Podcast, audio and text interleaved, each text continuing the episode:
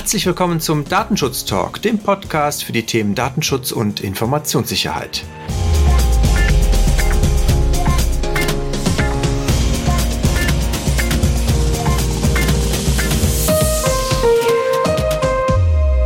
Heute ist Freitag, der 13.11. Davon lassen wir uns aber die Laune nicht verderben und starten wieder gemeinsam mit Ihnen wohlgelaunt ins Wochenende. Mein Name ist Heiko Gossen. Und mein Name ist Laura Druschinski. Unser Redaktionsschluss war, Sie kennen das, heute um 10 Uhr. Und wir haben eine Menge Themen, wenn ich das richtig überblicke, Laura. Deswegen lass uns doch direkt in Medias Res gehen. Super. Ja, direkt mit guter Laune starte ich und habe eine Nachricht mitgebracht vom Bundesbeauftragten für Datenschutz. Wir haben ja bereits im September berichtet, dass er große Bedenken hat bei der Einführung der elektronischen Patientenakte. Und nun wurde ein Schreiben von ihm veröffentlicht, wo er nochmal eine offene Warnung ausspricht. Das Patientendatenschutzgesetz sieht ja vor, dass ab dem 1. Januar 2021 rund 44 Millionen gesetzlich Versicherten diese elektronische Patientenakte gegeben werden soll, veröffentlicht werden soll. Ich weiß nicht, wie man es nennt. Auf jeden ausgerollt, Fall ausgerollt, ausgerollt genau, ausgerollt genau. werden soll. Und ja, Herr Kelber weist jetzt nochmal darauf hin, dass doch bereits in der ersten Version die Versicherten nicht die volle Hoheit über die Daten haben. Denn es ist schon allgemein bekannt, dass beispielsweise der Zugriff auf diese Akte über Terminals erst ab Januar 2022 funktioniert und im Weiteren auch es immer noch im ersten Jahr dazu kommen kann, dass wenn man als Versicherer, Versicherter die Krankenkasse wechseln möchte, dass dann aufgrund verschiedener ja, verschiedener Anbieter dieser elektronischen Patientenakte es sein kann, dass diese Akte eben nicht zum der neuen Krankenkasse mitgenommen werden kann was ja auch wieder einen datenschutzrechtlichen Verstoß darstellt. Also da bleibt es spannend. Wie gesagt, ich denke, ganz aufzuhalten ist das Thema nicht mehr, aber wie dann halt im nächsten Jahr damit im Detail umgegangen wird. Ja, ich hoffe, das wird nicht so ein zweiter Berliner Flughafen und wir, wir doktern dann äh, ewig und drei Tage an dem Thema rum. Das, äh, also gefühlt beschäftigt uns das ja ohnehin schon seit, seit vielen Jahren, das ganze Thema Patientenkarte und auch Akte, aber wir bin, ich bin mal gespannt, was daraus wird am Ende. Ja, ich auch. Ja, und dann habe ich noch ein Bericht auf Landesebene mitgebracht. Und zwar hat der Landesbeauftragte für Datenschutz und Informationsfreiheit in Thüringen seinen Tätigkeitsbericht veröffentlicht. Allerdings ist das ein Nachtrag. Den haben wir in den letzten Wochen nämlich nicht berücksichtigt, aufgrund der vielen Themen, die wir hatten. Das ist nämlich schon am 22.10. erfolgt. Also wer da gerne einen Blick reinwerfen möchte, veröffentlicht oder abrufbar ist er auf den gängigen Portalen. Ja, Schwerpunkte des Berichts, ich habe mal kurz reingeschaut, sind natürlich immer die Berichte über die Beratung, Unterstützung von Verantwortlichen und Kommunen. Dann ist in, sind in Thüringen mehrere Informationsveranstaltungen zu neuen Rechtslagen bei der Industrie- und Handelskammer durchgeführt worden, also direkt ja an den Kern der Unternehmen gebracht worden. Dann wurde mit gearbeitet, natürlich wie ich glaube in vielen Ländern bei den Arbeitskreisen zu Datenschutz und Medienkompetenz an Schulen und Bildungseinrichtungen. Ja, ein super aktuelles Thema. Genau, und natürlich auch Bußgelder, die dort weiter aufgeführt sind. Also wie gesagt, unsere lieben Zuhörer aus Thüringen, auch da die Empfehlung, einmal vielleicht das Wochenende zu nutzen, wenn nicht schon geschehen, und reinzuschauen. Ja, Zuhörer aus Thüringen ist ein, ein gutes Stichwort. Ich habe tatsächlich die Woche mal geschaut, wo uns eigentlich so alle die Leute in der Welt hören. Und erfreulicherweise habe ich gesehen, dass wir nicht nur in Deutschland gehört, gehört werden, daher begrüße ich mal hier an der Stelle ganz herzlich unsere Zuhörer, unter anderem in der Schweiz, das sind äh, sogar einige, in, in Österreich, in Polen, Italien und auch Norwegen werden wir gehört. Freut mich sehr und damit seien die auch alle mal gegrüßt hier offiziell. Und damit gehe ich auch direkt weiter zu einem europäischen Thema, nämlich die ENISA, die Europäische Agentur der Union für Cybersicherheit, hat in ihrem Fachzentrum eine Studie veröffentlicht. In dieser Studie geht es um Sicherheitsleitlinien für die gesamte Lebensdauer, dem sogenannten Lifecycle für IoT-Geräte, also Internet of Things Geräte. Dazu gehören natürlich auch so beliebte Haushaltsgegenstände wie Webcams, die man zum Beispiel zur Überwachung des Hauses, der Räumlichkeiten oder auch der Außenumgebung einsetzt. Die haben sich in dieser Studie halt damit beschäftigt, wie halt über die gesamte Lieferkette und Wartung bis hin zur Entsorgung diese Geräte betrieben, hergestellt und geschützt werden sollen, frei nach dem Motto Privacy äh, oder Security by Design. Also das heißt, dass man halt schon in der Konfiguration, in der Herstellung, in der Programmierung dieser Geräte halt auch natürlich das ganze Thema Sicherheit mit berücksichtigt. Also wer da wer da interessiert ist, wir werden, ähnlich wie wir das bei den anderen Themen ja jetzt auch vermehrt machen, den Link auch in die Show Notes, in die Podcast-Beschreibung mit reinpacken. Da kann man sich dann noch mal ein wenig tiefer einlesen.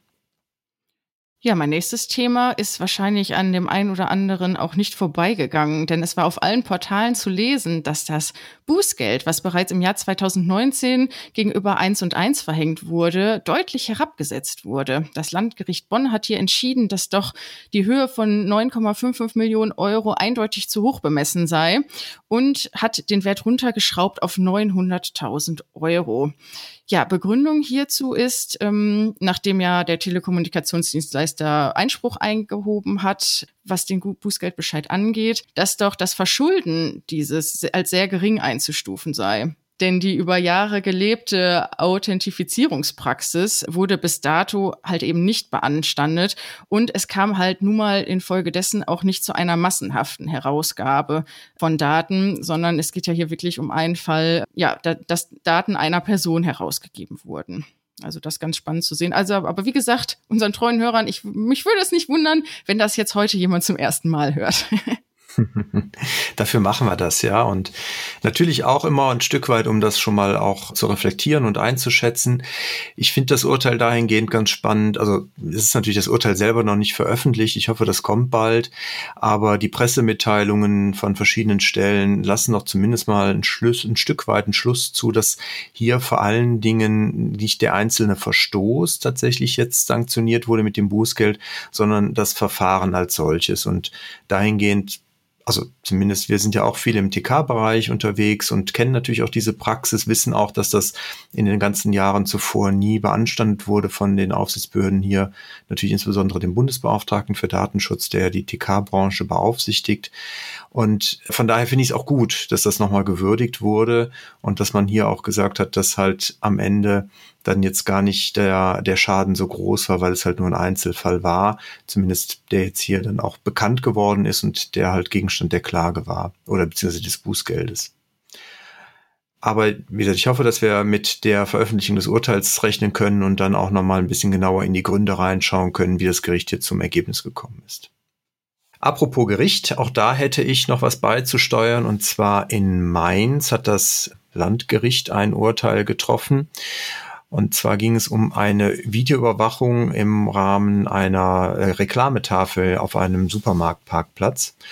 Da hat das Gericht entschieden, dass der Betreiber dieser Kamera zwar verpflichtet werden kann von der Aufsichtsbehörde, dass er die Videoüberwachung datenschutzkonform ausrichten und gestalten muss die Aufsichtsbehörde aber nicht dazu befugt ist, die Demontage einer Kamera zu verlangen, weil, wenn die Kamera abgeschaltet ist, sie halt natürlich keine Daten mehr erhebt und verarbeitet und damit das Ganze auch dann nicht mehr im Zuständigkeitsbereich der Aufsichtsbehörde liegt. Ergebnis ist also, wenn jemand sich durch die Attrappe einem Überwachungsdruck ausgesetzt fühlt, dann muss er zur Wahrung seines Persönlichkeitsrechts den Zivilrechtsweg einschlagen. Ja, spannend. Was ich auch noch bei dem, ja, bei dem Verfahren ganz spannend fand, war nämlich, dass das Gericht auch nochmal die Reichweite der Anforderungen an die Verarbeitung von besonderen Kategorien thematisiert hat, nämlich auch mit Bezug auf Artikel 9 DSGVO. Denn hier ist die Aussage auch nochmal getroffen worden, dass es sich doch hier um einen Mischdatensatz handelt, nämlich von besonders sensiblen Daten und nicht sensiblen Daten und dass aber keine Auswertungsabsicht der sensiblen Daten erfolgt. Somit sieht hier das Gericht den Anwendungsbereich des Artikel 9 Absatz 1 nicht eröffnet an. Also auch spannend, dass das auch innerhalb der Rechtsprechung nochmal thematisiert wurde. Finde ich, finde ich einen interessanten Ansatz, den äh, auch man sicherlich in anderen Fällen nochmal heranziehen kann, aber gerade beim Thema Videoüberwachung ja auch oft diskutiert wird, inwieweit halt die Videoüberwachung nach neuen Artikel 9 DSGVO gegebenenfalls legitimiert werden müsste, weil man ja biometrische Daten in Form von Bildern der Personen aufnimmt. Ja, ist ein guter Hinweis. Ich hätte noch ein Thema zu Zoom. Da haben wir ja auch in den verletzten Monaten, in den vergangenen Monaten sehr oft drüber gesprochen, weil Zoom ja auch bei den Aufsichtsbehörden sehr lange so der, das Teufelszeug war und jetzt aber doch haben wir auch schon gesagt, ja, Respekt verdient dafür, dass sie sehr viel nachjustiert haben aufgrund des Drucks, der aus Europa auch kam. Was aber das Ganze wieder ein wenig, äh, finde ich, schmälert, ist halt dann auch jetzt mit der FTC, also der amerikanischen Aufsichtsbehörde für, für Handel, die hier entsprechend nochmal festgestellt haben, dass die Zusagen, die Zoom eigentlich schon seit 2016 gemacht hat, nämlich eine 256-Bit Ende-zu-Ende-Verschlüsselung einzusetzen, wohl offensichtlich falsch war.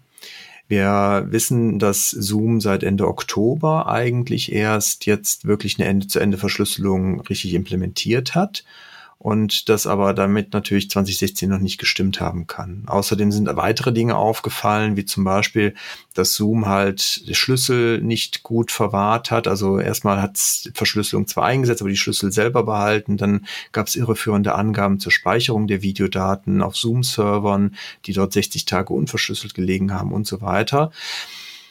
Das, was dann letztendlich jetzt das FTC-Urteil wieder so ein bisschen schmälert, allerdings ist, dass Zoom dafür keine Strafen zahlen muss, auch keine Entschädigung gegenüber den Betroffenen, sondern das Ganze halt letztendlich nur gerügt wurde und man gesagt hat, naja, jetzt müsst ihr das in Zukunft aber besser machen und ihr dürft jetzt auch nicht mehr behaupten, irgendwelche Schutzmaßnahmen zu implementieren, die ihr gar nicht implementiert habt. Also von daher zwar einerseits gut, dass es nochmal festgestellt wurde, aber das Geschmäckle, dass jetzt dann am Ende dadurch auch keine Sanktionierung erfolgt, finde ich dann auch wieder ja, ein bisschen bedauerlich. Ja, schon eigenartig, auf jeden Fall. Ja, Thema ja. Verschlüsselung habe ich auch eine Nachricht mitgebracht, diesmal ähm, aus Österreich, beziehungsweise hat hier der österreichische Rundfunk eine geplante Deklaration des EU-Ministerrats veröffentlicht, einen Geheimentwurf, wo drin wohl steht, dass die sichere Verschlüsselung EU-weit verboten werden soll. Also es wird angeregt, What? dass doch, ja, es wird angeregt, dass innovative Ansätze und technische Lösungen zur Brechung der Verschlüsselung veranlangt sind. Und ja, das soll Dienstanbieter zukünftig dazu zwingen, Hintertüren in ihrer Verschlüsselung einzubauen. Ja, ganz konkret soll das wohl so vonstatten gehen, dass der für den Betrieb der benötigte Generalschlüssel bei Behörden hinterlegt werden soll, damit dann im weiteren Verlauf auch äh, ja, durch entsprechende staatliche Stellen auch dort zugegriffen werden muss. Also zu Recht finde ich, da hat sich der Deutsche Anwaltverein bereits mittlerweile schon eingeschaltet und das stark kritisiert, dass man da doch den Ermittlungsbehörden doch Tür und Tor ja von Rechtswegen aus öffnen möchte. Ja, das ist, ist dahingehend ja auch interessant, dass es wirklich diametral entgegensteht dem, was wir jetzt eigentlich mit Urteilen wie Schrems 2 und, und den ganzen Diskussionen um die Grundrechte hier in Europa ja eigentlich dem, dem entgegensteht und, und genau das Gegenteil ja davon ist, was wir dann wieder von den zum Beispiel amerikanischen Behörden fordern, dass es dort halt keine Hintertüren gibt, dass halt dort die, die Verschlüsselung sicher ist, dass wir die Grundrechte und so weiter auch gewahrt werden. Also das finde ich sehr irritierend, ehrlich gesagt, und bringt mich dann auch direkt zu dem Thema Schrems 2, weil der Europäische Datenschutzausschuss hat hier ein Dokument jetzt in die öffentliche Konsultation äh, veröffentlicht oder rausgegeben, wo es darum geht, wie man jetzt mit Datentransfers in Drittstaaten umgehen kann und wie man diese halt prüfen kann. Die haben da auch einen neuen Punkteplan drin skizziert, wie man halt vorgehen sollte der relativ ja, klassisch ist, ist jetzt auch wenig, äh, wenig Neues erstmal, dass man natürlich äh, erstmal gucken muss, wo haben wir welche Tatsachen, also Sachverhalte vorliegen, wo gibt es einen Angemessenheitsbeschluss, Schutzniveau im Einzelfall prüfen. Und dann wird's aber halt ganz spannend, weil sie halt auch in den Anlagen Fallbeispiele skizzieren und auch sagen, wo sie halt letztendlich technische Möglichkeiten sehen, die man implementieren kann, um am Ende zum Ergebnis zu kommen, dass das Ganze dann als ausreichende zusätzliche Maßnahmen auch angesehen werden kann.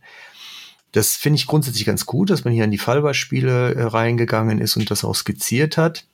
Was ich allerdings nicht ganz so gut finde, ist zum einen, man, man versucht hier auch sehr pauschal immer auf das Grundrechtsniveau im Drittland abzuzielen und zu sagen, wenn halt äh, das nicht gegeben ist, dann ist es grundsätzlich auch nicht mehr zulässig. Da wird mir persönlich zumindest ein bisschen zu wenig auf die konkreten Risiken für die Rechte und Freiheiten der Betroffenen abgezielt. Und die Szenarien sind halt auch, äh, ja, die decken im Zweifelsfall natürlich noch nicht das gesamte Spektrum ab, was man halt so typischerweise an Drittstaatentransfers haben kann. Im Ergebnis, das war jetzt zumindest mal meiner kursorischen Durchsicht so der Eindruck, geht's halt immer nur dann laut den äh, Überlegungen des, des ETSA, dass man halt dann den Drittstaatentransfer legitimieren kann und zulässig erachten kann, wenn halt wirklich der Zugriff auf, aus dem Drittstaat heraus auf die Klardaten na, mehr oder minder unterbunden ist und auch sichergestellt ist. Also von daher, das sicherlich muss man noch mal ein bisschen im Detail prüfen und sich auch noch mal ein bisschen genauer angucken. Aber auf der anderen Seite, wir sind ja auch auf nationaler Ebene da unterwegs und äh, arbeiten da auch in Verbänden mit an Lösungen, wie man da auch etwas konkreter noch vorgehen kann, wie man das Ganze halt auch mit einer Logik hinterlegen kann, um das Risiko zu bewerten. Von daher hoffe ich, dass wir da auch noch nicht am Ende der Lösungsmöglichkeiten sind. Eine andere Veröffentlichung, die dann uns dann auch jetzt gestern oder heute Morgen erreicht hat, ist ein erster Entwurf der neuen Standardvertragsklauseln für den Drittstaatentransfer. Haben wir ja auch schon öfters unterjährig jetzt berichtet. Auch da haben wir verschiedene Folgen schon zu gemacht. Die sind jetzt veröffentlicht auch für die öffentliche Konsultation und dahingehend interessant, weil es jetzt ein modularer Aufbau ist. Also wir haben halt die Standardvertragsklauseln und darin sind dann verschiedene Module für verschiedene Konstellationen vorgesehen. Wir kennen das ja aus der Vergangenheit, da gab es verschiedene Sets an Standardvertragsklauseln, einmal die Controller to Controller und dann einmal die Controller to Processor. Und die gibt's jetzt auch als Modul da drin. In Zukunft wird es aber noch zwei weitere Module geben, nämlich einmal Processor to Processor, also das heißt, in der Konstellation, ich habe zum Beispiel einen Auftragsverarbeiter in Europa sitzen, der sich allerdings eines Unterauftragnehmers im Drittstaat bedient, dann wären zum Beispiel die Processor-to-Processor äh, oder dieses Modul dann entsprechend einzusetzen. Und dann hätten wir noch das Modul Processor to Controller. Das heißt, wir haben also die Konstellation und da haben wir in der Vergangenheit schon mal öfters Schwierigkeiten gehabt, dafür vernünftige Verträge zu finden nämlich dass ich halt einen Verantwortlichen im Drittstaat habe, der einen Datentransfer in die EU vornimmt, um hier die Daten verarbeiten zu lassen. Und ich ja jetzt als Verarbeiter diese Daten wieder zurückschicken muss an den Controller. Und auch dafür gibt's jetzt entsprechend ein Modul. Tiefer bin ich leider noch nicht eingestiegen, aber ich finde es schon mal ganz gut, dass wir jetzt auf der Zielgeraden sind, was diese Standardvertragsklauseln angeht.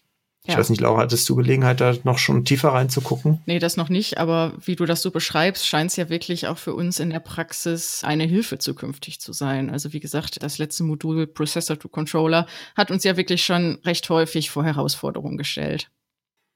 So sieht's aus. Und damit komme ich auch noch mal zu einem doch wichtigen Veranstaltungshinweis, nämlich wir haben am Montag unsere Live-Sendung, den ersten Datenschutz-Talk live als Stream auf YouTube. Den Link packen wir natürlich auch noch mal hier in unsere Show Notes hinein. Am Montag um 15 Uhr freuen wir uns, wenn wir möglichst viele von Ihnen begrüßen dürfen. Es geht um ein Datenschutz-Basics-Thema, warum der Einsatz von Microsoft 365 im Unternehmen eigentlich problematisch ist. Und und da habe ich eben verpasst, nochmal darauf hinzuweisen. Wir hatten ja das Thema Videoüberwachung. Da auch nochmal vielleicht der Hinweis auf unsere Folge 27, glaube ich, war es, zum Thema Videoüberwachung. Da packen wir aber auch den Link dann nochmal in unsere Podcast-Beschreibung rein. Das war's von meiner Seite, Laura. Hast du noch was? Nee, ich habe nichts mehr, aber ja, sind wir einmal durch mit den vielen Themen für heute. Sind wir einmal durch? Ist, glaube ich, eine lange Folge geworden. Von daher wollen wir Sie nicht länger vom Wochenende abhalten. Wir wünschen Ihnen ein schönes selbiges. Bleiben Sie uns gewogen und auf bald. Bis bald.